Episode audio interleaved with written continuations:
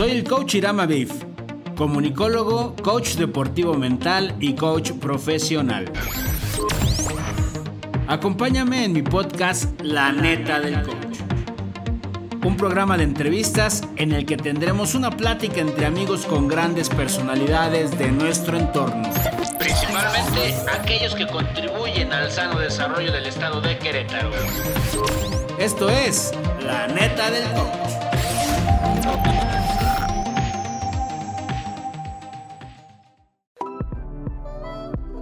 ¿Te gustaría anunciarte con nosotros? Contáctanos. Envíanos un mensaje directo o bien escríbenos al correo dirección arroba radio11.me.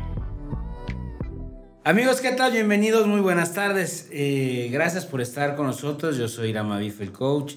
Gracias por estar en una emisión más de La Neta del Coach, un programa de entrevistas en el que buscamos entrevistar a personas que incidan de una manera positiva y con algo que enriquezca a, a los demás en, pues en nuestro maravilloso estado de Querétaro. Y hoy me siento muy honrado porque además de que este, dichoso entre las mujeres, este, eh, dichoso entre las Abigail.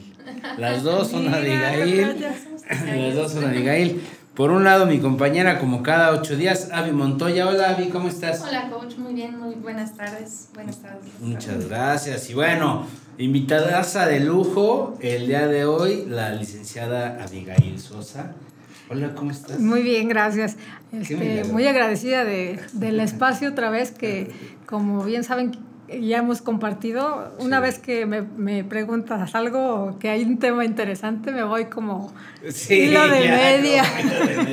Y está padrísimo porque aprendimos muchas cosas. Digo, yo ya tenía un ratito de conocer a, a, he compartido contigo varios temas. Y este y tanto aquí como en radio y demás. Y la verdad es que este pues a mí siempre me dejas pensando. Pensando, ¿no? Porque la verdad es que sí hay mucho, hay muchísima tela de dónde cortar. Esta situación de la pandemia, lo que estamos viviendo, las grandes diferencias entre lo que vivíamos antes de la pandemia y lo que vivimos hoy. Y a propósito de, de que el domingo pasado fue el Día del Padre, ¿no? Este, un abrazo bien grande a todos los papás. Eh, también eso, ¿cómo, cómo, cómo trabajarlo? Porque yo creo, Abigail, que eh, el tema papá es, es, es, fundamental en nuestra vida, es decir, la imagen paterna, este, creo, tú me vas ahorita a decir, ¿no? Me vas, nos vas a orientar más, pero creo que para todo ser humano el tener una imagen paterna es, primordial, ¿no? Es, es fundamental. Es parte de... ¿no? Sí, es parte de nuestro propio desarrollo. entorno, ¿no? O sea, es, parte de nuestra, mm, eh, de nuestra ley de vida, ¿no? Pero además, eh, a veces habemos personas que crecimos muy cercano a papá, otros crecimos alejados de papá. Con mucha ausencia. ¿No? Con ausencia de papá, otros crecimos totalmente, ¿no? A veces crecimos sin papá, u otra persona tuvo que, tomar ese rol, ya sea un familiar o bien una segunda pareja de mamá. Y, creo que también ahora la pandemia, eso vino a, a detonarse. ¿eh? Claro. O sea, fueron botones que como tú bien decías antes de que entráramos al aire, cosas que no le tomábamos sentido o que no, no... Tanta importancia, no, como que no era tan relevante. Exacto, y de pronto... Vienen a votarte todo ahora. Ahora vote y dices, ¿qué, falta me hizo, no? Sí. O sea, ¿qué falta me hizo? O los que somos papás, inclusive, este, también nos puso a pensar, ¿no? ¿Qué tan bien estoy haciendo la chamba que me encomendaron? Sí, sí es, un, es un rol bastante... Mm, fundamental en la vida de cualquiera de nosotros, esté o no esté. Y esto también es bien importante. A lo mejor aquí vamos a causar un poquito de ruido pero el lazo biológico con un papá no se pierde, nunca. Ese es un vínculo que perdura toda la vida. Biológicamente hablando. Biológicamente hablando. Y eso nos lleva a que va a haber un vínculo emocional ahí también de por vida, ya sea positivo o negativo, pero ese vínculo está. Cuando nos empeñamos en decir que no está, uff, se desatan un montón de cosas a nivel emocional, de personalidad, en mi forma de relacionarme con los otros, etc. Por eso es tan importante sanar este vínculo que tenemos con papá. Pero ¿cómo, cómo sanar? Digo, yo hoy en día, no sé si hoy es más común que antes. ustedes, ustedes me lo van a platicar, ustedes como, como mamás y, lo que han vivido ¿no? dentro de sus, de sus sus experiencias y obviamente, obviamente tú profesionalmente hablando. Pero no sé si hoy he logrado notar más que antes que los chavos dicen, o sea, y sobre todo los jóvenes, ¿no? Dicen, pues, y, no, no tengo papá o no me interesa estar cerca de papá, sobre todo cuando están principalmente separados los papás, ¿no? No me interesa estar cerca de mi papá, mi papá es un no sé qué, es un no sé cuánto, bla, bla, bla. Este, yo no le hablo, yo no estoy en contacto con él. Entonces, a mí me sorprende muchísimo porque digo, bueno, yo en mis tiempos, este, obviamente eh, era imposible que yo pudiera vivir sin mi papá, ¿no? Era mi todo. Entonces, Digo, ¿qué está sucediendo? ¿De dónde viene esto? Mira, yo creo que son varios factores. Eh, algo que de lo que siempre nos se quejan cuando hablamos los psicólogos es que somos, nos dicen que somos muy relativos, pero es que en realidad es así. No hay como una receta que te diga, es que si no tienes a tu papá, te vas a convertir en una mala persona. O todos los que no tuvieron a su papá y ya lo pueden superar y después no pasa nada. O sea, cada persona, cada familia, cada vínculo es muy distinto. Sí estamos frente a una generación que de alguna manera, em, entre comillas, habla más de ciertos temas, ¿no? De alguna manera se tocan más estas situaciones, ya no es como el de mamá me oculta que mi papá eh, se, fue, ¿no? Que, que se Ahora eran temas muy tabús, podemos ver mucho eh, la queja de, de, los jóvenes, como decías, Irán, la queja de los jóvenes al decir, eh, sabes que, eh, por ejemplo, el Día del Padre en redes sociales, ¿no? Y vemos muchas, muchas partes de esto de, eh, qué bueno que no estás, porque, ¿sabes? Y eran cosas que anteriormente no pasaban. No se pasaban.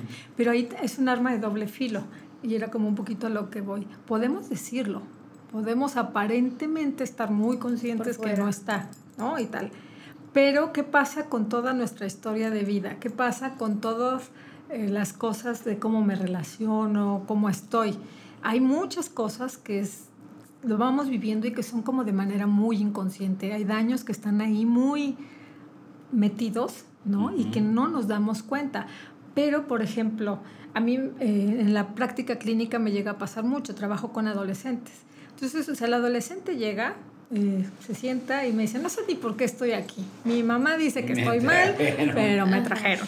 Entonces, ok, primer punto, ¿no? Entonces ahí, ya, ya desde ahí te das cuenta de que hay una em, inconsciencia, entre comillas, eh, eh, en el sentido de no darse cuenta de qué está pasando, de qué me está pasando.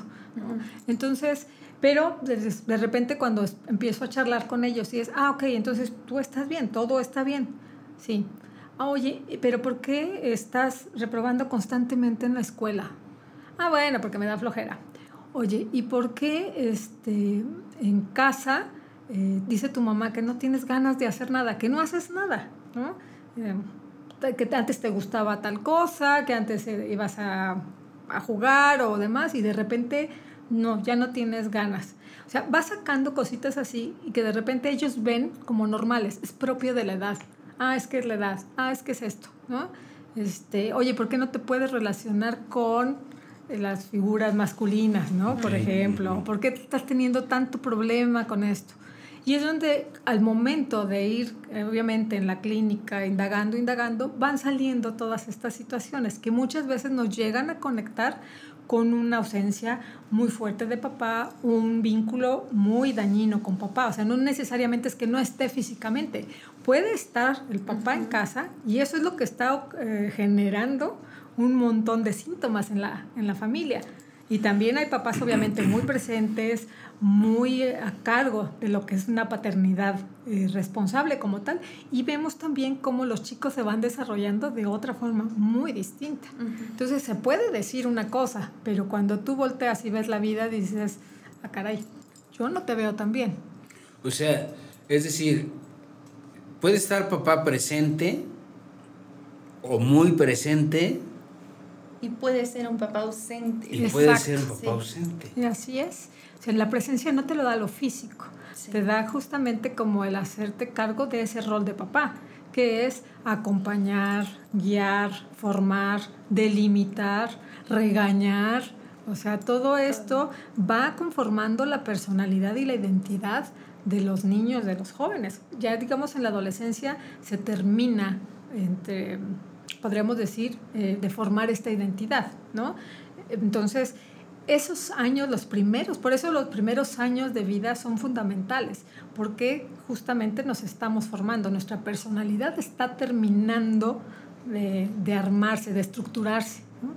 no es lo mismo, por ejemplo, estar en una familia, crecer en una familia en donde te vas formando tu, tu personalidad, estás construyendo esos cimientos que te van dando a ti esa esa fortaleza, esa autoestima, etcétera, lo vas construyendo a partir del amor, de la presencia, de un vínculo sano con los papás, etcétera. Y eso ahí se va formando. Si tú vives en una casa, siendo niño, con un papá alcohólico, por ejemplo, estamos hablando que ese vínculo no es para nada sano para nada, ¿no? Estamos hablando ahí de, de, adicciones, de una codependencia, etc. Este niño no va a crecer con la misma fortaleza ni con los mismos cimientos que un niño que crece en una familia sana, entre y siempre entre comillas, porque es que a veces el término sano es como se puede malinterpretar, ¿no? Y decir, ah, entonces no pasa nada, todo está bien, todo está feliz. No, eso no es un ambiente sano del todo, ¿no? O sea, es algo sano es donde puedas hacerte cargo y sepas cómo resolver y orientes y guíes y tengas que poner también límites a tus hijos. O sea, vas formando eso. Cuando pasan el tiempo y de pronto como adolescente la gran mayoría pasa estas crisis de, identidad, eh, todas estas situaciones hormonales en donde no se hallan, no soy de aquí ni soy de acá, empiezan a cuestionar a los papás. Es una de las primeras características ese papá que al principio a lo mejor era mi ídolo, el que todo lo sabía, el que de nada se equivocaba, empieza a ser ese personaje que no, es que tú no entiendes, es que tú hiciste esto, es que tú cometes este error, es que tú esto, es que tú lo otro, ¿no? O sea, hay una rebeldía natural hasta cierto punto, pero podemos entender cuando hay una rebeldía que ya está pasando una línea hacia algo mucho más patológico, ¿no? en donde ya eh, podemos notar que no es solo una rebeldía, es un enojo, es un resentimiento, es un reclamo constante a la figura paterna, pero tampoco se están haciendo cargo de eso. A veces solamente lo toman como, ah, bueno, pues es una crisis de adolescente, ah, pasa, no lo atienden, continuamos y llegan a ser adultos, llegan a ser papás y empiezan a tener patrones eh, o a repetir patrones de conducta de situaciones no resueltas. Sus vínculos no fueron de una manera resueltos sanamente. Y vas creciendo así como a la mano de, Dios. Yo voy bien, ¿no? Esto ya lo, ya lo superé, ya dejé, mi papá se fue, ya nos... Yo creo que voy bien. Ajá, exacto. O sea, yo creo que voy bien y, y, y en, esa, en esa dinámica de a veces sobreproteger inclusive a la mamá, ¿no? Sí. Este, ¿De parte de los hijos? Sí, de parte de los hijos.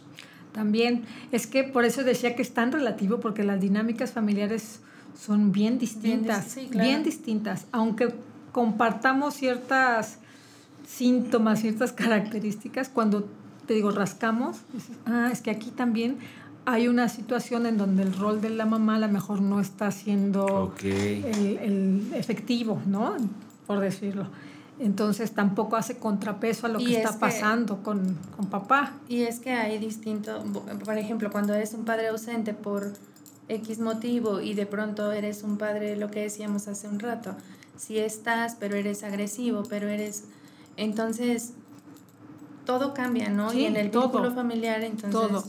Y estamos, por ejemplo, esto de la pandemia nos eh, vino a evidenciar justamente una cantidad enorme de violencia intrafamiliar, de una familias muy disfuncionales, con una dinámica que a lo mejor se, se sobrellevaba mm, de alguna forma porque el papá se iba, pasaba muchas horas fuera de casa, era poco el tiempo que pasaban, este, etcétera, ¿no? Pero que al estar en confinamiento, ¿a dónde, dónde estaban esos escapes? donde era el que papá se iba a tomar la cerveza, entre comillas, para desestresarse, eh, que ya también ahí hablamos de otras situaciones.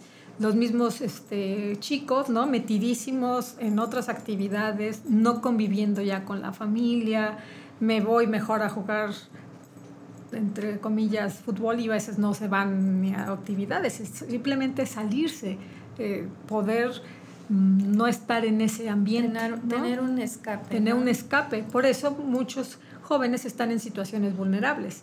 Pero es, como tienen esa necesidad también de pertenencia, si no la tienen en casa, si no está esta función, si no está contención de los papás, pues obviamente busco afuera ese sentido de pertenencia y a veces no lo encuentro de la mejor manera, ¿no? Por eso estos grupos de repente pertenecer a, bandas, donde sí siento que pertenezco, que me, me, reciben y tengo esa guía o ese acompañamiento que a lo mejor no estoy teniendo en, casa. Entonces, te digo, son muchas situaciones, es como muchos factores los que me pueden llevar a, a tener una mala relación, ¿no?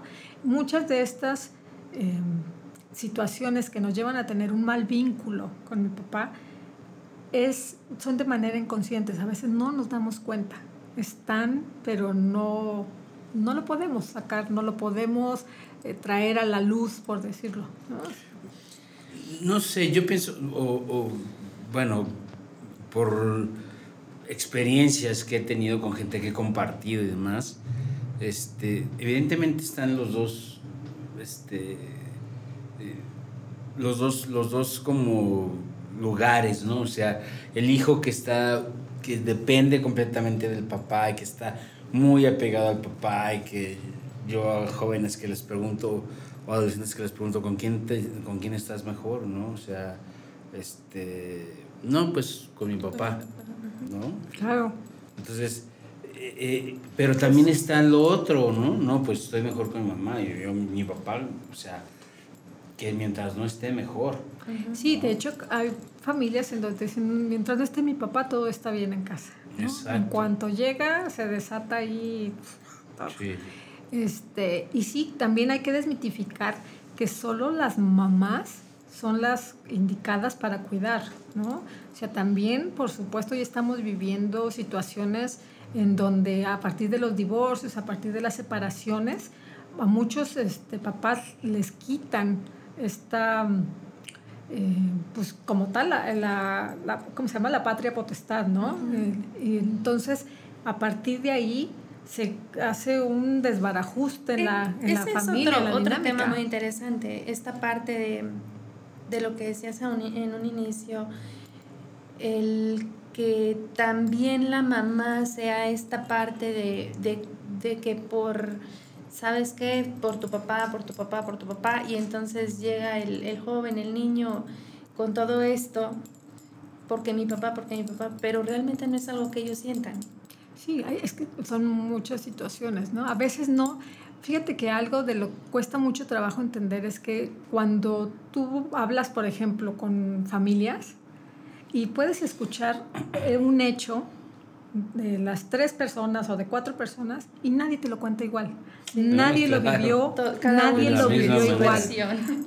Todos lo, lo, lo, interpretaron también de una manera. Todo lo vives a partir de tus propias experiencias, a partir de tu propia subjetividad. Del, no puedes verlo como el otro, porque yo lo viví desde acá, ¿no? Aún siendo hermanos.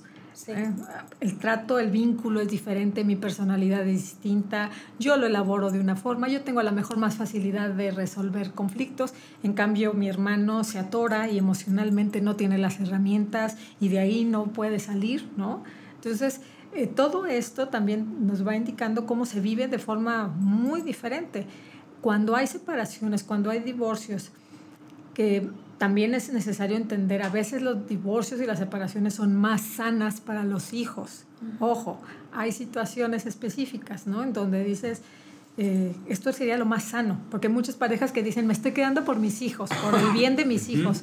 Ese quedarme por el bien de mis hijos ya está implicando que tienes que estar haciendo ahí un montón de movimientos y ajustes para estar. No estás porque quieres estar. Entonces eso ya cambia, ya de entrada. Y, hasta genera una carga emocional en los hijos, ¿no? Por supuesto, porque entonces me estoy haciendo cargo de sostener la pareja. Y eso tiene también unas implicaciones muy, muy fuertes. Sí, claro. Entonces, cuando se da a veces estos términos de pareja, de divorcios, etcétera, muchas veces se convierte en una batalla campal, en una lucha de poder entre papá y mamá. Y erróneamente se utiliza a los hijos como escudos para dañar al otro, como botín de guerra, y entonces, ah, ahora te doy en la torre con ellos. Con ellos. Y los más dañados y los más afectados son los chicos. ¿no? no El divorcio en sí, digamos, que ya de por sí es fuerte, ¿no? Implica una pérdida de una situación en la que tú vivías, de una dinámica familiar, etc. Pero el divorcio bien manejado, bien llevado, de alguna forma, puede no tener consecuencias mucho mayores para los chicos, porque lo van entendiendo, lo van procesando. Una vez pasado el duelo, los ves y ya están y vuelven a la convivencia, etcétera, a la aceptación. Pero cuando los papás están enfrascados en estas luchas, en estos dimes y diretes, en donde la mamá les habla constantemente mal del papá y cada que van con el papá, el papá también les habla de la mamá, etcétera, ahí sí estamos hablando de que estamos este, ocasionando un daño muy fuerte pero muy, muy fuerte, tremendo. ¿no? ¿no? es nada más que esté hablando mal de mi, de mi pareja, de mi expareja, o sea, estoy causando ahí un ruidito, como esas gotitas de agua que van cayendo, que van haciendo un agujero. Que van haciendo agujero, por supuesto. Entonces, los chicos van creciendo con eso y se van teniendo que hacer cargo de eso. Por eso cuando hablo de sanar el vínculo con papá, muchas veces no es el hecho de que yo diga, ah, bueno, todo lo que hizo mi papá, este, todo lo que pasó, está eh, bien, y ya no pasa nada. lo acepto. No, no, no, se trata de eso, se trata más bien de no juzgar. Como hijos, no toca juzgar. En el momento en que yo entiendo que mi papá hizo lo que pudo, porque traía sus fantasmas, porque traía sus broncas, porque traía también lo suyo, ojo, no estoy justificando ni estoy diciendo que esté bien, Simplemente en el momento en que yo suelto ese peso de por qué mi papá me hizo, por qué mi papá esto, por qué bla, bla, bla, bla, cuando lo suelto, hay un, una sanación. Obviamente esto lleva un proceso, no es de la noche a la mañana. Debe ser complicadísimo. Y es bien complicado y se sufre mucho porque ya como adultos a veces estamos en ese rol de, de juzgar todo el tiempo. No, yo es que mi papá hizo esto, esto y esto, y fue un desgraciado y fue esto, y golpeaba y demás, etcétera, etcétera. Entonces, sigo atada, sigo atado a ese eh, rencor, a ese dolor, a eso que me lastimó. O, o, simplemente en una creencia, en, en, la propia creencia del ser humano, o sea, la propia creencia del, porque no necesariamente este, tenemos que sanar nuestra relación con papá cuando llegamos a la adultez, ojalá, y la pudiéramos sanar desde, desde, la adolescencia, ¿no? Por supuesto, pero hay, hay momentos de vida que son los que te hacen como caer en razón de esto no está bien, ¿no? Algo está pasando, porque muchas veces el mecanismo de defensa más eh, práctico y el más usado es el alejamiento pongo una distancia. Sí, total. Total. Y muchas veces es lo más sano, ¿no? en ese momento, pero después me tengo que hacer cargo de lo que pasó, de por qué me estoy alejando, de ser consciente de que me alejé por tal y tal situación y que eso sigue afectando mi vida, sigue estando presente, aunque esté esta distancia física. ¿Qué pasa, por ejemplo, ahora que también me, eh, sucede mucho y es, una, yo creo que es de cosas que están cada vez sucediendo más, los papás, por ejemplo, que estuvieron ausentes, que se fueron, etcétera, que envejecen, ¿no? Y de pronto, eh, ya sea porque el mismo proceso de envejecimiento muchas veces te hace caer 20 y de decir, voltear atrás y decir, ¿qué hice? ¿Qué no hice? ¿La regué? ¿No la regué? Hacer como este examen de pronto, ¿no? Y sobre todo ante las enfermedades. Y muchos de ellos empiezan a buscar a sus hijos, adultos. Y de pronto el adulto está enojadísimo, ¿no? y hay un pleito ahí. Y viene esta, otra vez esta lucha. ¿Cómo quieres ahora que yo te perdone? ¿Cómo quieres ahora que yo te acompañe en la enfermedad? ¿Cómo quieres que esté contigo en la vejez si me hiciste, si me abandonaste, si esto? Créanme que eso causa mucho ruido en, en el vínculo, en la relación, pero en la paternidad de ese mismo adulto también va a tener efecto, todo va hacia abajo. ¿sí? O sea, no es que ya nada más al momento de me fui todo lo desaparecí, bloqueó, ya no existe. ¿no? Es como este rollo de si no me acuerdo no pasó, aquí no aplica, aquí no aplica para nada. Al contrario, de hecho, lo que más se calla, lo que más se reprime, es lo que más aparece. Y es lo que más nos enferma. Entonces, tenemos que hacernos cargo de eso. Entonces, cuando, cuando hay una separación entre padres e hijos, por la situación que sea, porque me ha tocado ver hijos que de pronto en su creencia de, es que mi papá no estuvo o mi papá no me dio lo que me necesitaba dar, lo que yo creo que me tenía que haber dado no me lo dio y entonces este, yo decido alejarme de él y, y de pronto pues no me hago cargo. o sea, porque yo me alejo y creo que, exacto, porque ya con no eso sabemos lo resolví. Sin embargo, no me doy cuenta que aún y con eso estoy teniendo un problema. Sí, solo estás bloqueando esta parte, Sí, lo estoy de alguna manera pues es un placebo. En ese momento, pues no placebo, pero digamos que en ese momento es lo que mis recursos me dan para entender que así me puedo proteger, ¿no? Y también ahí va a depender, por ejemplo, de los mecanismos de cada quien.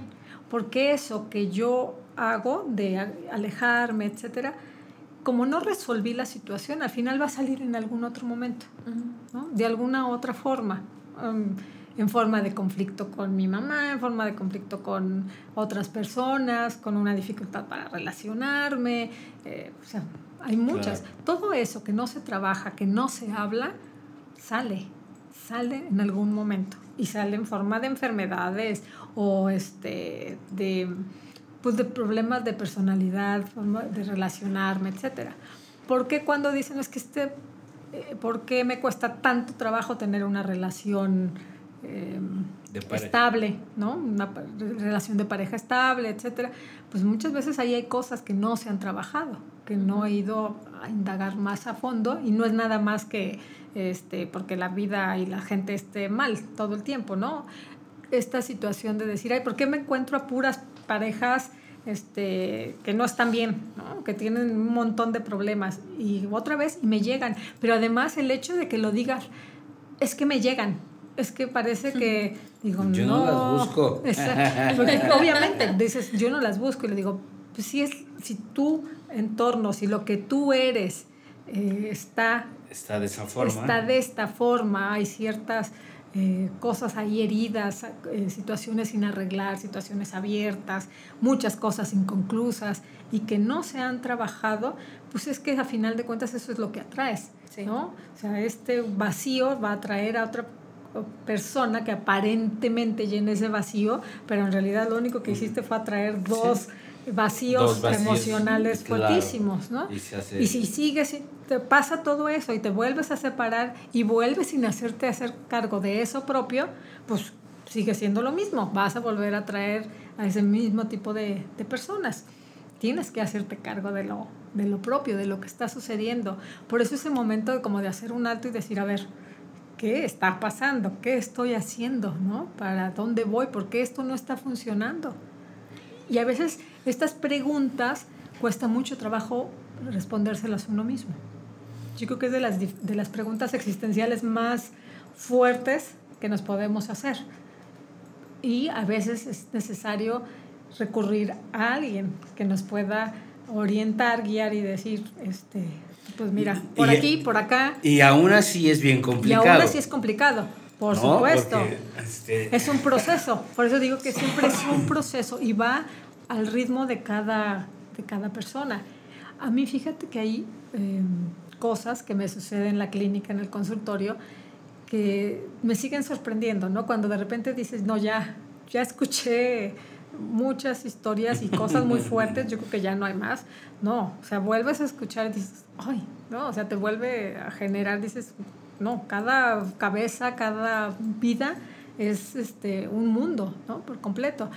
Pero cuando hay cosas que cuando tú las vas escuchando, pues obviamente el mismo, la misma escucha eh, clínica ya te da otra, como otra sensibilidad, ¿no? Para escuchar un poquito más allá.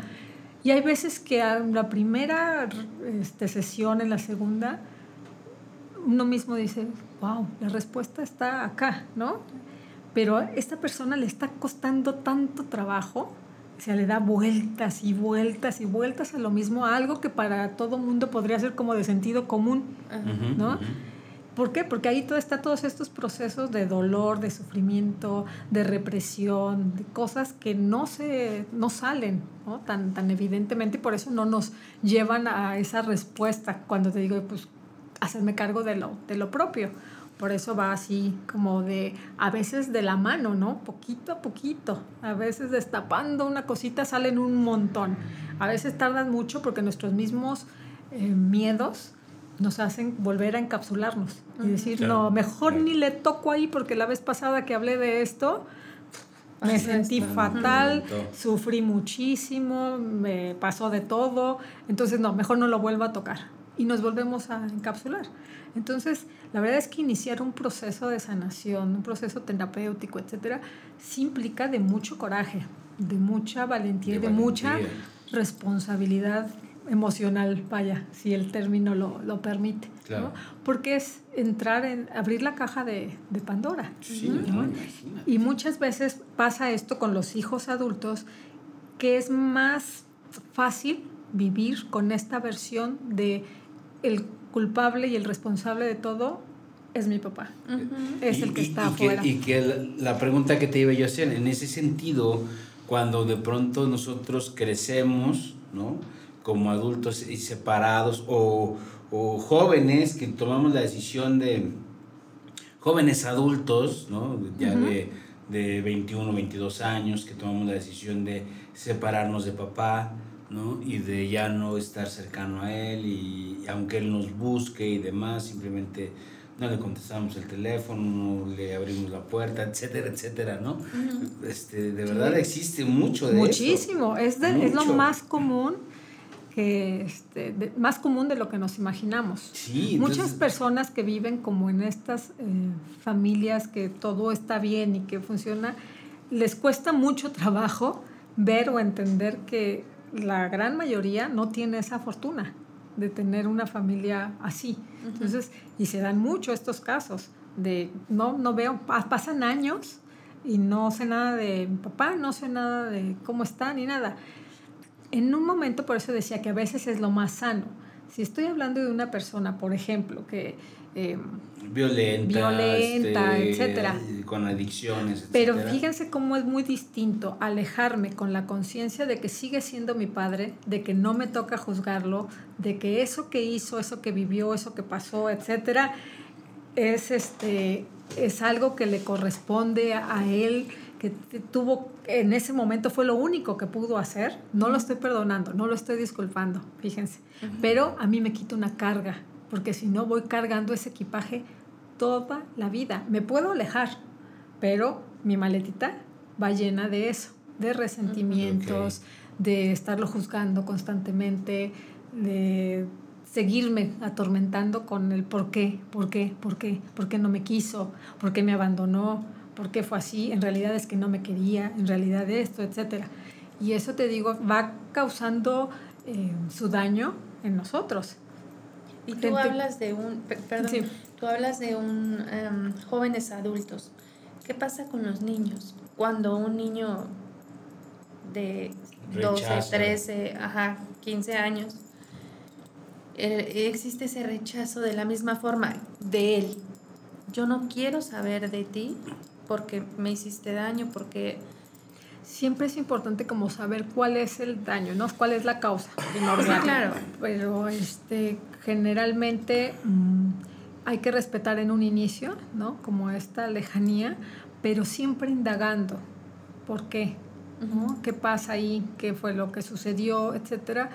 Cuando hay mucho enojo, hay veces en las separaciones, eh, los hijos eh, se van, digamos, toman partido hacia uno, no porque en realidad hayan sido las cosas así, sino porque dentro de su cabeza y en su interpretación es lo que, lo que él tendría que hacer, ¿no? A lo mejor, por ejemplo, ponerse del lado de mamá.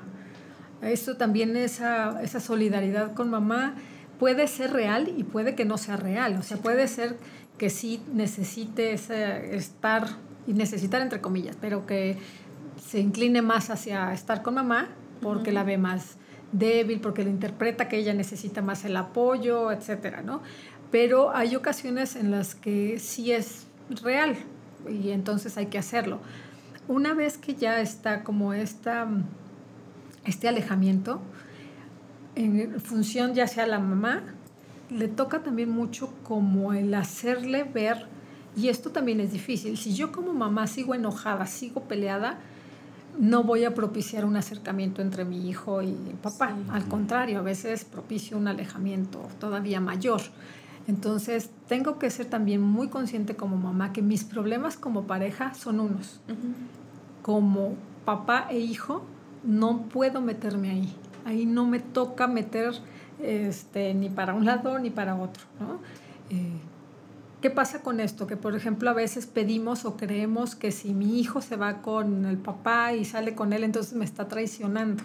Claro. Porque no, entonces, ¿qué pasó con todo lo que me hizo? ¿Qué pasó con, este, con la desgracia de no darme dinero, de no darme para tu escuela? Pero además le informamos todo al niño, ¿no? Es como... Sí, es lo que... Y lo, hacemos todavía peor. le, cargas todavía más. Este es que mira, no quiso dar, no quiso dar para esto y no quiso dar, no te quiso venir a ver porque ya se casó, porque ya tiene para que veas, para que veas, para que veas cómo es tu papá.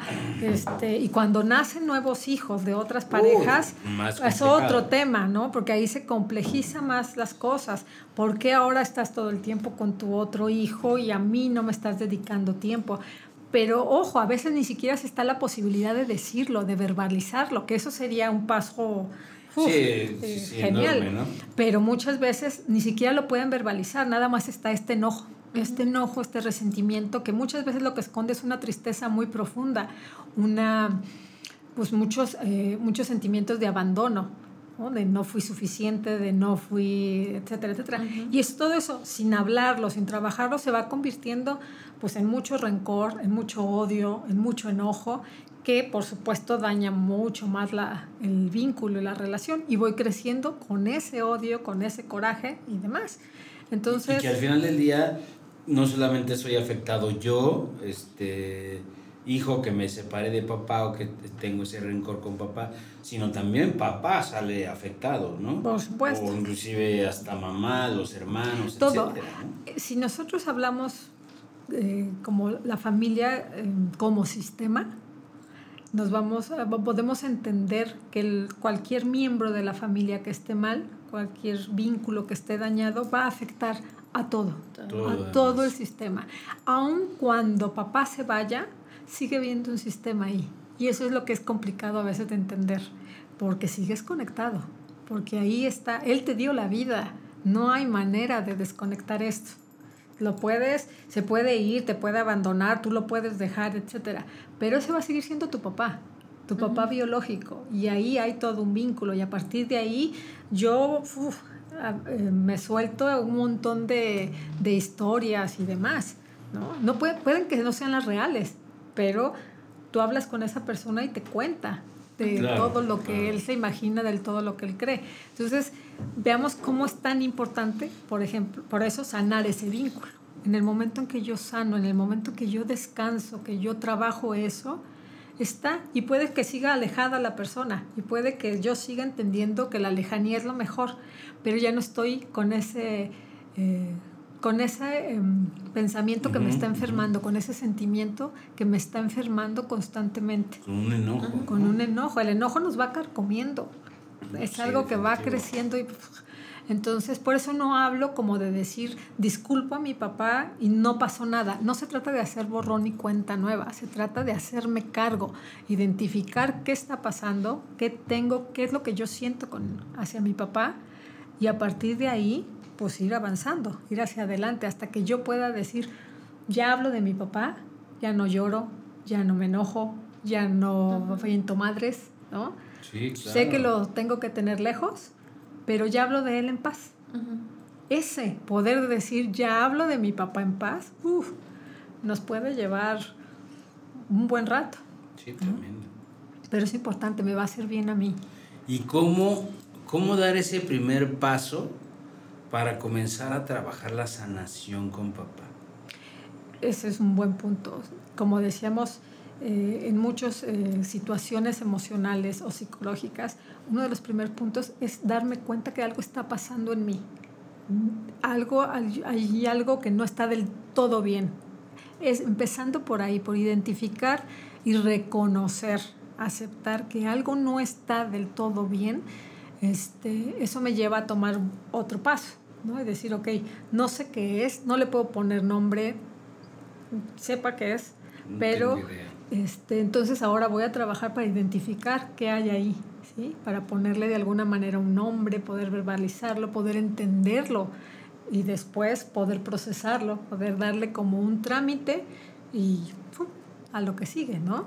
Eh, obviamente digo, ahorita sonó así como, ah, claro, paso uno, paso dos, paso tres. Sí, sí, sí, este, sí. uy, qué fácil. Claro, ¿no? Pero eh, si algo es complicado, justamente son las, las emociones. Claro. Y no nada más la emoción en sí, sino cómo me relaciono con mis emociones. Cuando a veces la gente que te dice, ay, bueno, hay una realidad y punto, acéptala. Sí, ok. Pero es el hecho de cómo interpreto yo esa realidad cómo entra y en mi cabeza se desdobla de una manera eh, que termina siendo esta. Eso es con lo que yo tengo que trabajar, no con esta realidad este, como tal que todo mundo ve, porque todo, por eso todo mundo lo vemos distinto. Si yo tengo un... Eh, estoy de alguna manera con algo que no es sanado, con un dolor profundo, con un enojo, dime si voy a poder disfrutar muchas cosas. No hay forma. No hay forma. O siempre va a haber algo que, que me haga ahí como brincar o ah, que salga, ¿no? Muchas veces hay papás jóvenes o papás este, que empiezan, que tienen, por ejemplo, muy consciente esto de no quiero hacer o cometer los mismos errores que mi papá. ¿no? Y hay muchos que pueden hacerse cargo de eso y que tienen como una, mm, digamos, su personalidad o han trabajado mucho en eso, que tienen las herramientas como para poder hacerlo. Pero hay otros que no, que al contrario, ese no quiero, casi ese no se convierte en un sí. Y no conscientemente, sino que sin darse cuenta empiezan a caer y a repetir y a, no de la misma forma, pero a lo mejor eh, resulta que estoy haciendo lo mismo, ¿no? Este, entonces, esas son las cosas en donde yo tengo que poner mucha atención y tratar de no engañarme y de decir, a ver, aquí está pasando algo. O mi hijo me está reflejando también algo que a lo mejor yo no me quise hacer cargo y tiene que ver con lo que yo traigo arrastrando. Claro, sí, por supuesto.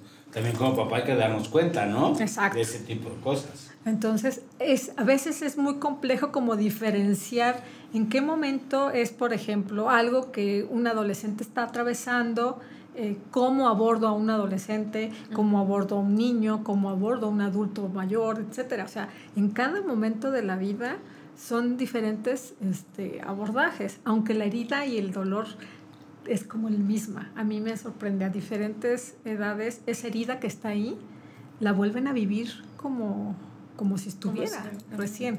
Ya obviamente le ponemos más de, de experiencia, de vida, etcétera. Le, tenemos más palabras a lo mejor para nombrarlo, pero la herida es como sigue siendo en esencia la misma. Y a veces puedes, puede pasar, exacto, pueden pasar 40 años y cuando un adulto te habla de esa, eso que vive, que vivió con su papá, te lo habla con un dolor y un sentimiento como si fuera lo estuviera, lo estuviera viviendo en ese momento.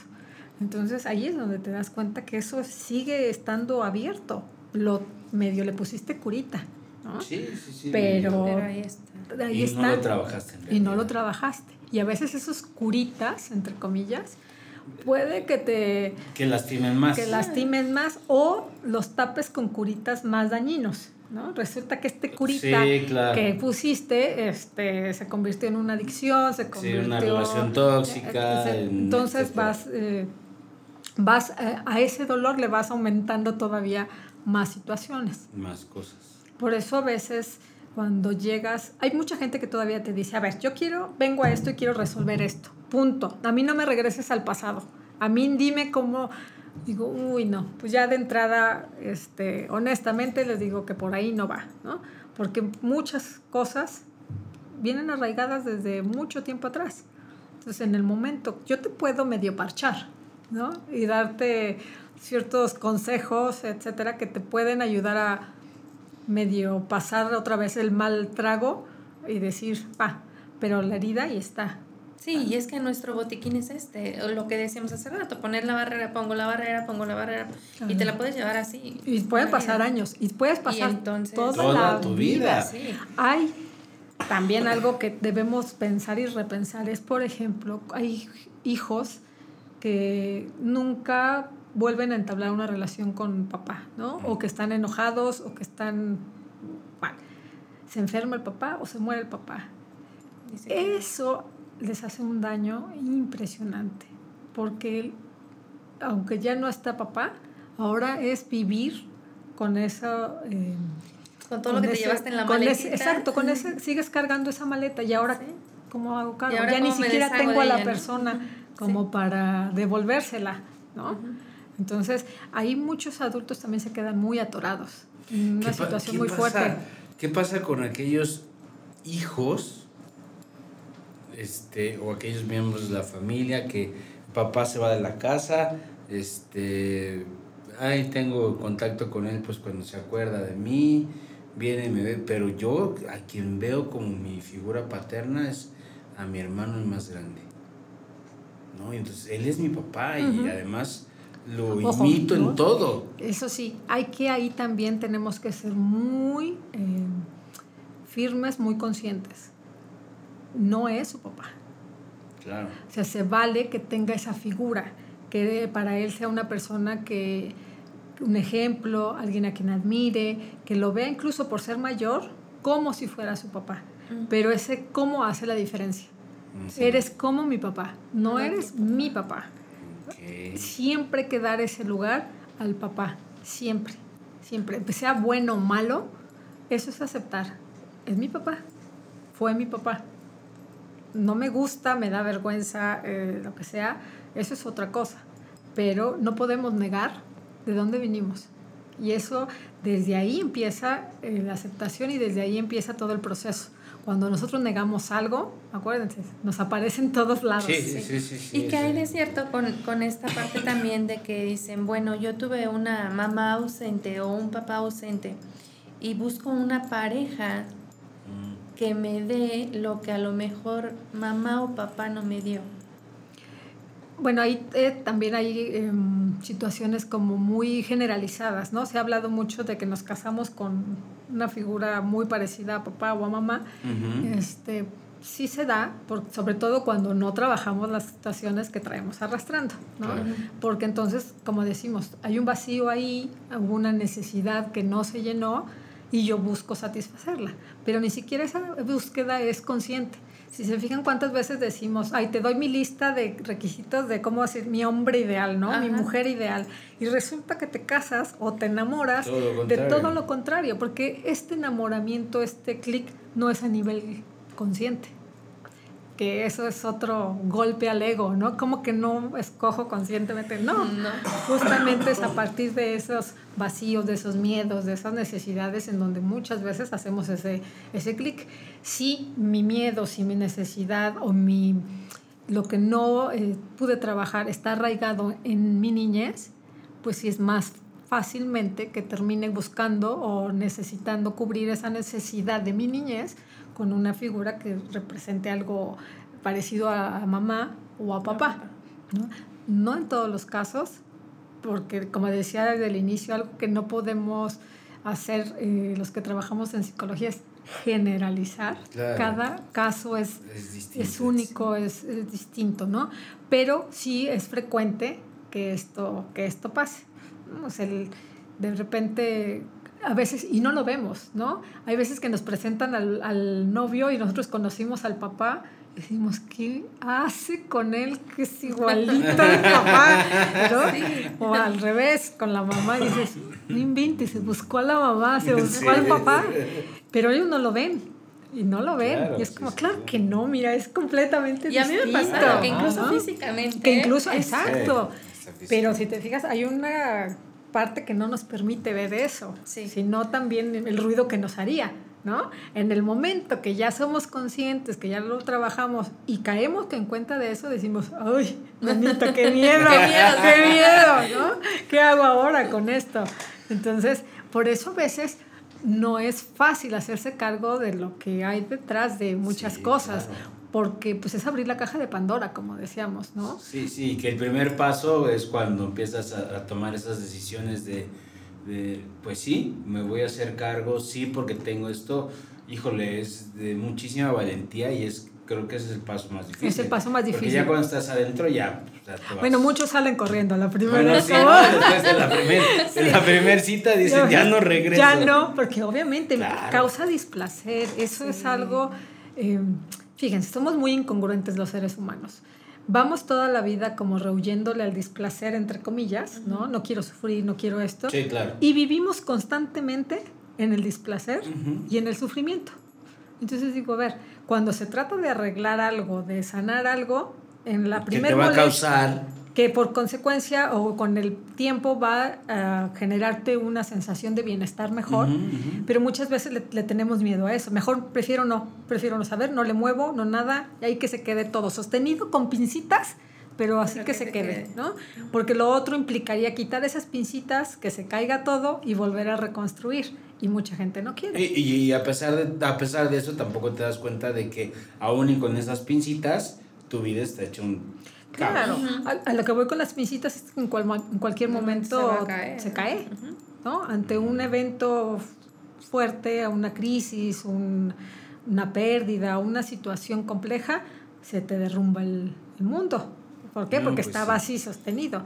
Por eso digo que es muy diferente para cada persona. Puede sucederle lo mismo, pero a lo mejor si mis cimientos, si mi niñez, todo lo que me dio esa personalidad, esta forma de ser, mis herramientas, etcétera, eh, yo le puedo hacer a lo mejor mejor frente a eso. Tengo como un poquito más de, resistencia.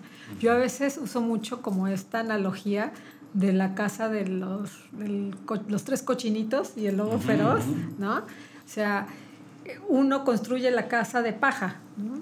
Y dice, ya con esto tengo y así está bien. A veces así nosotros hacemos lo que vamos sobreviviendo al día. A lo mejor sufrimos, tuvimos una niñez muy fuerte y, vamos sobreviviendo como podíamos. Me iba haciendo cargo de lo esencial, ¿no? Este, etcétera. No me puse a ver qué había atrás. Era, soy niño y voy así como, y no hubo nadie a mi alrededor que me diera esa contención, esa guía, ese apoyo. Simplemente salí como pude. Entonces, mi casa representa como esa personalidad, esa forma de ser mía, ¿no? Estoy ahí y está bien mientras no pase nada. Ahí puedo estar y puedo vivir con esa casa perfectamente. Pero ¿qué pasa cuando llega el lobo y me sopla fuertísimo y hay lluvia y hay lo que sea? Esa casa de paja no me va a funcionar para esos climas, para esas situaciones y se viene para abajo. Hay gente que en ese momento se derrumba y se va completamente a situaciones muy penosas, enfermedades muy fuertes, eh, simplemente se desbarata. Hay gente que a partir de ese derrumbe tiene la posibilidad y hace ese momento, ese clic de decir, ah, quiero construir ahora mi casa, pero con cimientos diferentes, ya no la voy a volver a hacer de paja. Y hay gente que sí, vuelve, se le cae una vez y la vuelve a hacer de paja y no se quiere volver a hacer cargo o no tiene la posibilidad ni la conciencia y otra vez de paja. Sobre todo la conciencia. Exacto. Y ahí es cuando otra vez les vuelven a pasar lo mismo y lo mismo y lo mismo. Estas personas que de repente se voltean a ver y dicen, ¿por qué me pasa siempre lo mismo? ¿Por qué todo, a mí? ¿Por qué esto y por qué el otro? Siempre me encuentro con la misma piedra. mismo tipo de mujeres. Tropiezo no sé cuántas veces con la misma piedra, ¿no? Pero siguen haciendo exactamente lo, mismo. claro. Como por qué van a cambiar las cosas. Sí, no, no hay una gran No hay diferencia. Entonces, si yo construyo esta casa con cimientos firmes porque tuve la fortuna de tener un papá o una mamá, y no estoy hablando que estén en casa, porque puedo tener papá y mamá con una relación sana, aunque no estén conmigo en casa. Eso sí se puede para aquellos que dicen que necesariamente tienen que estar eh, juntos, digo, sería lo ideal, juntos y, sano y que todo fluyera, ¿no? Pero hay veces en que no está no esa posibilidad y aún así tengo amor, tengo respeto, tengo comunicación, tengo un vínculo mucho más saludable. ¿no? Entonces, eso me va permitiendo que mis cimientos, lo que yo me voy construyendo de mí mismo, esté con tabique del bueno, ¿no? que sea algo sólido. Estoy construyendo mi autoestima, mi percepción de mí mismo, mis vínculos también con los otros son sanos porque eso es lo que yo este, viví, de eso me fui alimentando. ¿no? Entonces, Obviamente, si se fijan, no es que no vaya a pasar nada. Va a ver, va a llegar el lobo también a soplar, va a volver a llover, va a volver a ver tormentas y demás. A lo mejor me va a causar daños, ¿no? Se me van a romper algunas ventanas, este, las puertas a lo mejor pueden salir volando, se me puede destruir el jardín, o sea, la pintura, todo. Pero los cimientos siguen estando. Ahí están. Siguen estando. Y entonces yo me hago cargo de ir reparando lo que se va dañando, pero tengo esa posibilidad. Y tengo incluso la posibilidad y el recurso hasta de pedir ayuda, porque no toda la gente tiene esa posibilidad, no sabe cómo pedir ayuda. Más bien no sabemos. Y no sabe cómo pedir ayuda. Entonces, por eso es bien importante. Y estos cimientos se forman a partir de esta relación con papá y con mamá, los dos, independientemente de que estén o no estén, ¿no? de que sea papá ausente, presente, etcétera eso influye, eso tiene un impacto eh, en mi personalidad, en mi psicología, en mi psique, ahí queda, ¿no? Entonces, en menor o en mayor grado, pero ahí está. Por eso esta necesidad de reconocer que sí tuve un papá que a lo mejor se fue, que no se quiso hacer cargo de mí, que etcétera, es, es tu papá. ¿Sí? ¿Te guste o no? Ese es papá. Cuando tú dejas de pelearte con eso, inicias un proceso de sanación. Un proceso de sanación. Sí, por supuesto. Hay personas o hay... Y no se trata de, de, de, ir y resolver las cosas con él y poderlo abrazar y decirle te amo y te adoro. No necesariamente. Y, te perdono todo lo que me hiciste. No, se trata de estar tranquilo Exacto, contigo mismo. Y muchas veces eso te lleva al otro. sin querer, sin querer, como consecuencia, ¿no? Claro. Y hay veces que no, que ya no hay posibilidad, etcétera. Pero este, ya una vez que tú estás en eso, te permite hacer otras, ver las cosas desde otro lugar, desde otra perspectiva. Entonces, eso es importante. Cuando hay otros papás que querían, ¿no? Segundas parejas, este, etcétera, por supuesto que esa persona también cubre ese rol y se puede querer, amar mucho más que al padre biológico, sí, o sea, por supuesto. Pero también hay que entender, no es mi papá como tal, lo quiero como mi papá, es como si fuera mi papá. O simbólicamente te puedo decir, eres mi papá, pero acepto que hay un papá antes de ti. Exacto. O sea, el solo hecho de aceptar, Qué está eso, de ¿eh? aceptar eso, este, me da a mí la posibilidad de poder nombrar a esta otra persona como papá. Como papá. Por supuesto que se puede, por supuesto que está bien, pero sin anular al otro, que eso es lo difícil. Porque eso, te digo, implica ya ahí momentos o situaciones más complejas. No, pues... Por eso dije al inicio, y a lo mejor voy a causar ruido con esto que voy a decir. Yo creo que con cualquier tema, con muchas cosas. La verdad es que este, no ya me dejaste bien picado. Hay un montón de cosas que platicar. Abigail Sosa, psicóloga clínica, pero ¿qué más haces? Avi. Uy, ¿qué? dicen, me falta este, vender barbacoa. Pero bueno, creo que la comida no se me da mucho. bueno, soy psicóloga clínica y hice una especialidad en, educación en diabetes. Estoy también trabajando mucho la cuestión de las enfermedades crónicas, el acompañamiento en enfermedades crónico-degenerativas, ¿no? pero específicamente en diabetes. Es todo el acompañamiento desde el diagnóstico, este, la información y la educación sobre todo a la familia y a las personas. Saber que reconozcan que la enfermedad no es, un, no es una aceptación de que vienen todas las complicaciones, que yo puedo modificar muchas cosas si sé y si me adhiero al tratamiento como tal. Pero bueno, también hay un proceso de duelo, ahí hay que acompañar a las, a las familias, etc. Luego también este, hice una maestría, un máster en psicología infanto-juvenil, por eso también trabajo mucho mm, con, adolescentes. con adolescentes. Pero después, claro, al momento de trabajar con adolescentes, trabajas con los papás. Es como de ley, ¿no? Trabajar.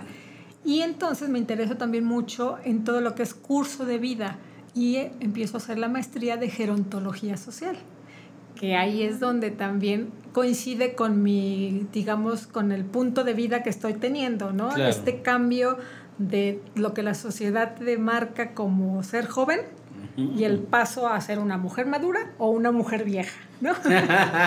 Entonces, también estoy trabajando mucho en esto, en el cambio de, como de estereotipos, de prejuicios, de decir, espérame, ¿quién dice que sí? ¿Quién dice que, no?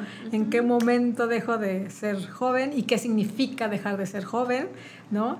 Aceptar este cambio. nosotros, que no queremos aceptar. Que no queremos llegar igual lo mismo, en cuanto más te aferras, empiezan a salir las caras. te estresas más.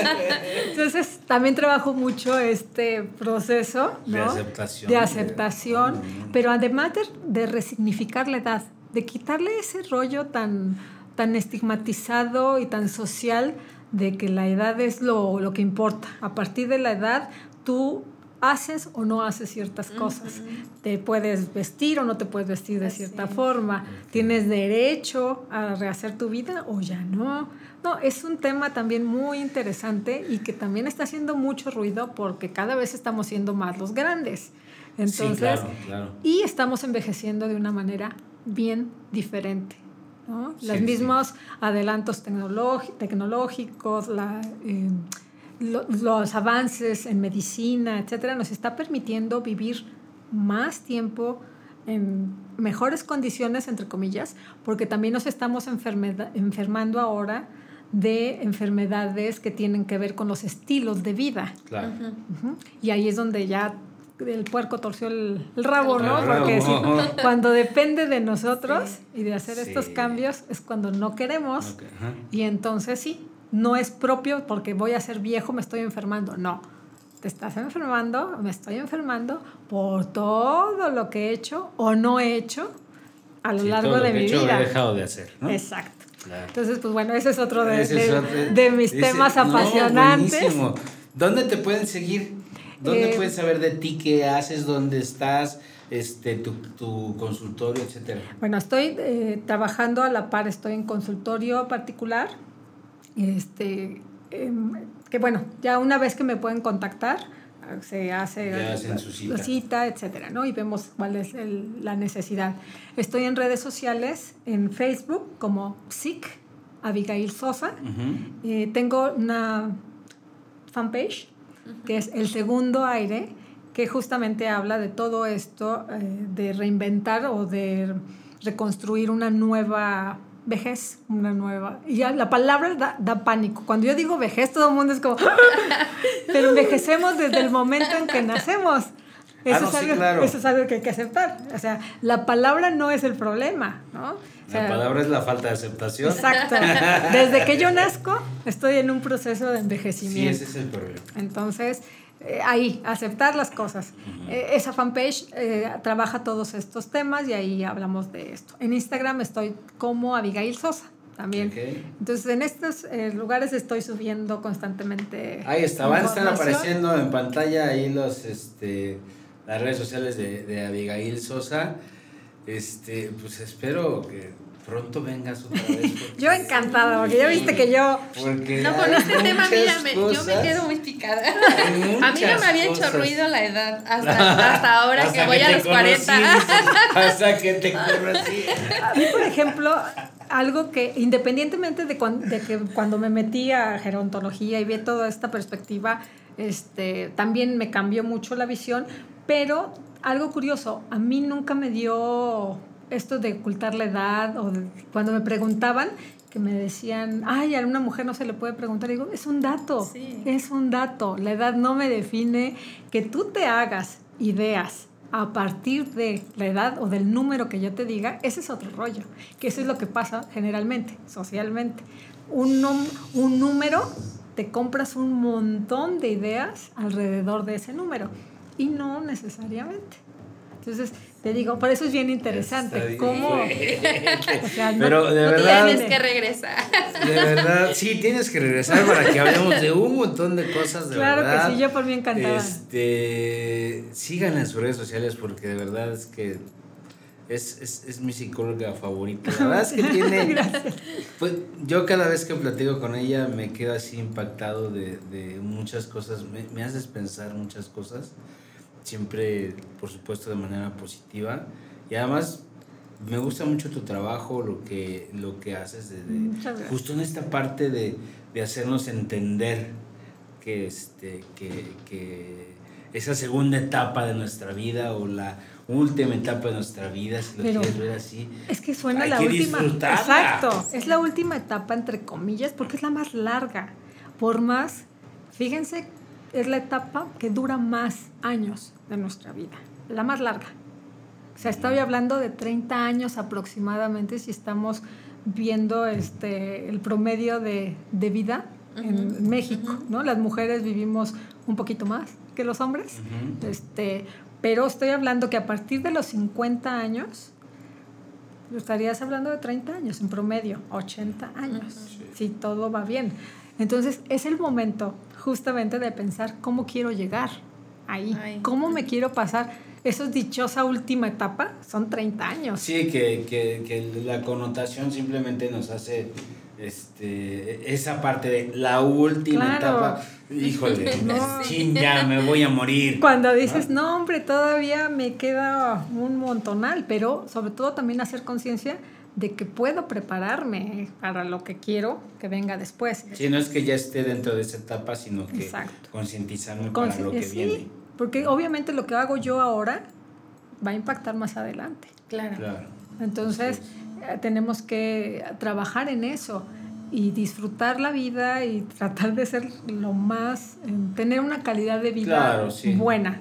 Cuando decimos ser feliz, no nos vayamos con la con la felicidad este como superficial, ¿no? la, la, de ay, este sonrisa colgate. Sí, sonrisa colgate. todo el tiempo. No, todo el tiempo estar ahí, exacto, ¿no? Como tú decías al principio, ¿no? Las cosas malas o las cosas que suceden no tienen que ser malas, ¿no? Pero bueno, sí las desgracias que nos llegan a suceder, pues, pues tómalo como es. Pero además es entenderlo. Si nosotros nos eh, vamos a... Eh, digamos que adquiriendo esta conciencia también de que a lo largo de la vida hay pérdidas, hay ganancias, siempre, siempre, o sea, toda la vida perdemos, no necesariamente de muerte, pero vamos perdiendo cosas. Claro. Entonces, este proceso de pérdida también incorporarlo como algo natural. Sí, son que los que tenemos que, que están dentro de nuestra vida. Y mucha gente sí hace este duelo por la juventud, pero porque también, te digo, socialmente nos venden esa idea de que si no eres joven ya... Ya valiste. Ya valiste, Ya valiste. ¿Y no? Bueno, pues sigan, sigan a Abby. Porque, muy interesante. Además, bueno, que no es como te, te, sigues preparando y tienes muchísimas, muchísimos, muchísimos temas más de los que puede abarcar pues cualquier doctor. Entonces, sí, sí, ya, ya saben, ¿no? Al final si ocupan este, van a estar sus datos, si ocupan algo de ella, por supuesto, para que estén en contacto con ella. Si no, pues me escriben a mí, yo les paso, sus datos. Y pues muchísimas gracias. A ti, gracias por el espacio. Y acuérdense de no tenerle miedo a hacerse cargo de, de lo que nos está haciendo sufrir, de lo que nos está haciendo daño. Ahí, hoy escuchamos mucho esta frase, ¿no? De el dolor es inevitable, pero el sufrimiento sí es opcional. Y nosotros estamos acostumbrados a sufrir porque le damos más vueltas, porque agarramos atajos según esto para no sufrir y terminamos sufriendo más. Sí, claro, porque no, no somos capaces, no tenemos la valentía. A veces la valentía, y te digo, también reconocer, porque si toda la vida me dijeron que yo me tengo que hacer cargo de eso y que eso es natural y que eso es lo que me toca y que esa es mi cruz, ¿cómo voy a detectar que hay algo que no está bien? Si es lo que me dijeron que tenía que, que, pasar. ¿no? Hay que romper paradigmas. Hay que romper muchos estereotipos, muchos estereotipos, muchos prejuicios. Entonces, eh, hay que, entre más escuchemos y tengamos como esta mente abierta de poder escuchar y decir, ah, mira, nunca había pensado en eso, ¿no? Nunca se me había ocurrido que este lado tiene otro lado también. Claro. Entonces, a partir de ahí puedo hacer algo distinto. Si no, mientras ustedes sigan en el mismo camino, y haciendo las mismas cosas, va a ser muy complicado que las cosas cambien o que algo sea distinto. Sí, y no tengan miedo de pedir ayuda es, importantísimo. Eso es importante. Es importantísimo. Y para eso está Abigail Sosa. Sí, con mucho gusto. Puestísima, con mucho gusto. Pues muchas gracias, Avi Montoya. muchas gracias. gracias. gracias.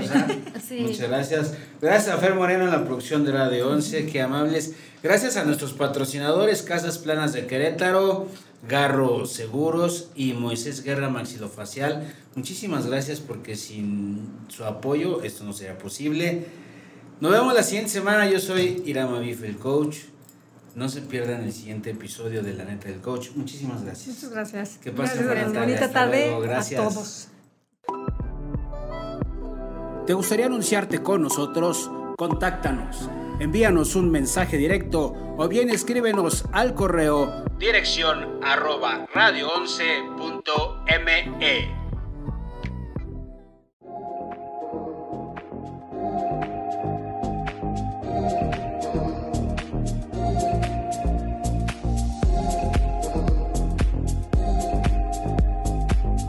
Grupo Nupec te invita al torneo de golf 2021 a beneficio del movimiento Incasara, primero de octubre en el Balvanera Polo and Country Club.